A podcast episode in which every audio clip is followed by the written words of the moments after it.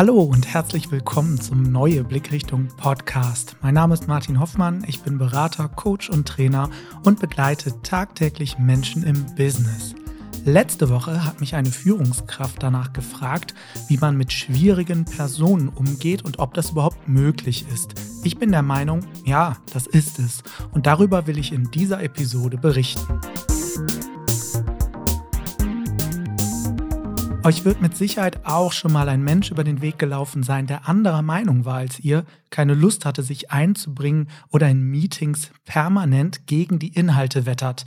Vielleicht kennt ihr so Aussagen wie, das haben wir all die Jahre schon versucht, klappt eh nicht. Oder da wird wieder eine neue Sau durchs Dorf getrieben. Oder auch gerne alter Wein in neuen Schläuchen, also eher ablehnende und abwehrende Sprüche.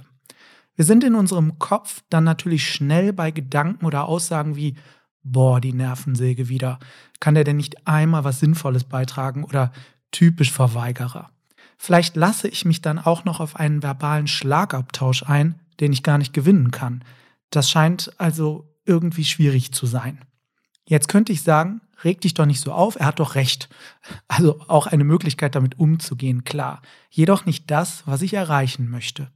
Also, wie kann ich damit umgehen? Was kann ich machen? Schauen wir doch genau in die Meeting-Situation rein, die ich gerade beschrieben habe. Die Reaktion, die mein Gegenüber gezeigt hat, war nicht so, wie ich das wollte, und meine Gegenreaktion empfand ich außerdem als unsouverän. Die erste Frage, die ich mir rückwirkend stelle, ist, was macht die Situation für mich überhaupt schwierig? Was sind meine Trigger? Also worauf springe ich besonders an?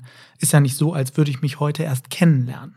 Ein Coachie von mir, so nenne ich die Person, die ein Coaching in Anspruch nehmen, antwortete auf diese Fragen mit, ich fühle mich angegriffen, ich merke, wie mein Puls hochgeht, ich werde nervös, ich will nicht versagen und ich kann nicht so schnell und schlagfertig denken, geschweige denn antworten.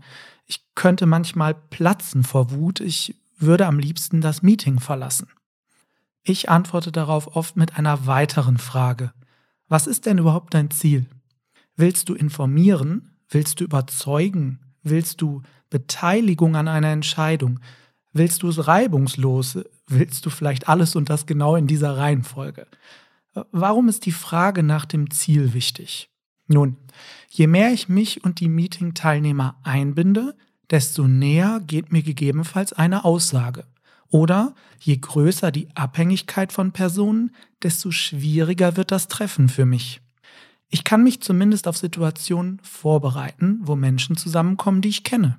Arbeitskollegen, Kunden, generell Ansprechpartner, mit denen ich oft zu tun habe, kenne ich meist. Ich kenne deren Reaktion. Das ermöglicht mir, bestimmte Meinungen vorherzusehen, also zu antizipieren und mich wenigstens argumentativ darauf vorzubereiten. Wenn ich gute Argumente habe, fällt es mir schon mal leichter zu reagieren. Okay, soweit, so gut. Mein Coachie sagte darauf, dass er total sattelfest sei, was die Argumente angeht und dennoch oft unsicher wirkt, wenn Personen im Raum beginnen, abwertend zu sein oder ihn anzugreifen. Und diese Unsicherheit potenziert sich dann. Dazu müssen wir eine Sache wissen, die biologischer und psychologischer Natur ist. Ihr habt vielleicht schon mal von der beliebten Metapher mit dem Säbelzahntiger gehört. In der frühen Menschheitsgeschichte war der Teil des Hirns, der für Sprache, Logik und komplexe Denkprozesse zuständig war, der Kortex, noch nicht so ausgeprägt. Dennoch haben wir überlebt, wenn wir in Gefahrensituationen kamen, also zum Beispiel dem Säbelzahntiger begegneten. Da mussten wir schnell handeln. Was passiert da in uns bis heute? Vereinfacht gesagt stellt uns der Körper in schwierigen oder furchterregenden Situationen Hormone zur Verfügung, die uns schnell reagieren lassen.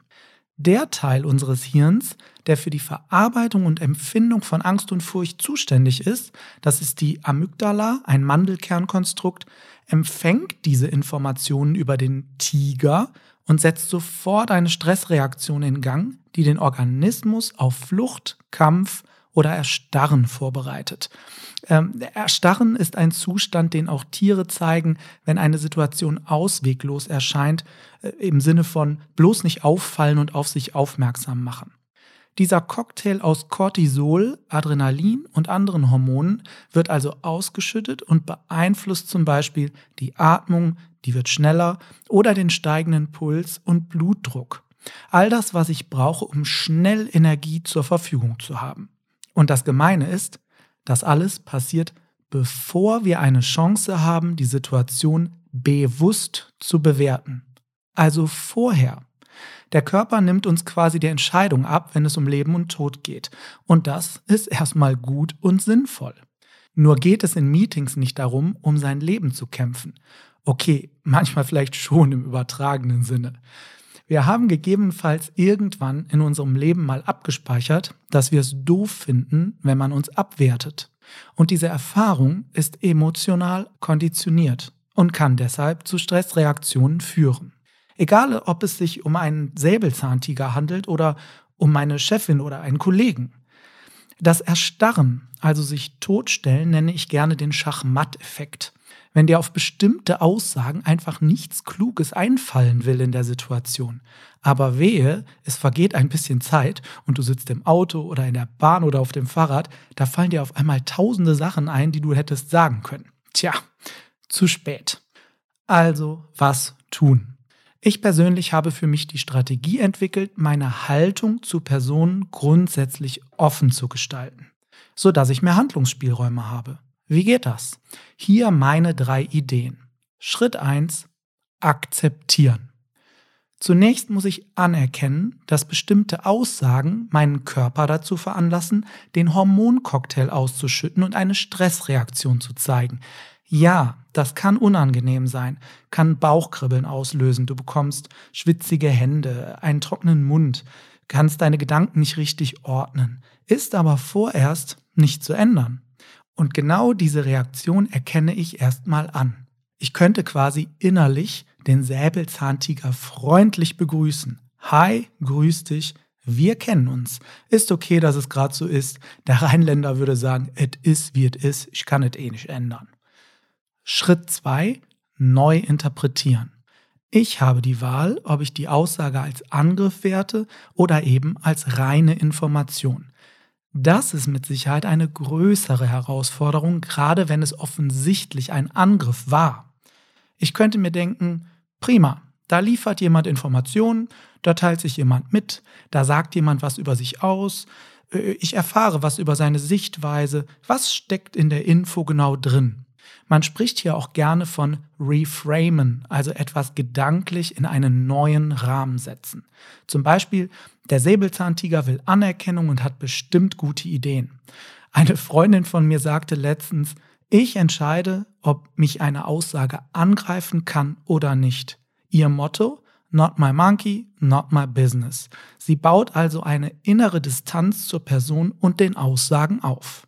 Schritt 3. Fragen stellen. Oftmals teilen Menschen Dinge impulsiv und im Affekt mit. Aus welchem Gemütszustand heraus das passiert, weiß ich eventuell gar nicht. Ich möchte Zeit gewinnen, um wieder klar denken zu können. Hilfreich kann es sein, das Gesagte zu wiederholen und mit einer konkreten Frage zu kombinieren. Äh, du sagtest gerade, dass meine Argumente Bullshit sind. Was genau meinst du mit Bullshit? Etwas anspruchsvoller gestaltet könnte ich auch sagen, wo sind wir beide denn einer Meinung? Der Fokus läge damit auf der Lösung und nicht auf dem Problem. Nochmal, es geht nicht darum, einen Kampf zu gewinnen oder zu verlieren, indem ich die Flucht antrete. Es geht darum, handlungsfähig zu sein und das Gespräch auf die Sachebene zurückzuholen. Mein Fazit ist, akzeptieren, neu interpretieren und Fragen stellen. Dieser Dreiklang eröffnet dir die Chance, in Situationen neue Verhaltensmuster abzuspeichern und damit auch die Stressreaktion abzumildern. Je öfter ich das probiere, desto geübter werde ich im Umgang mit für mich schwierigen Personen. Und Hand aufs Herz, sind wir nicht oft auch schwierige Personen für genau den anderen Menschen? Das war es mit dieser Episode. Ich freue mich natürlich über Feedback. Schreibt mir gerne an podcast.neue-blickrichtung.de oder über mein Kontaktformular auf meiner Homepage neue-blickrichtung.de. Bis bald, der Martin.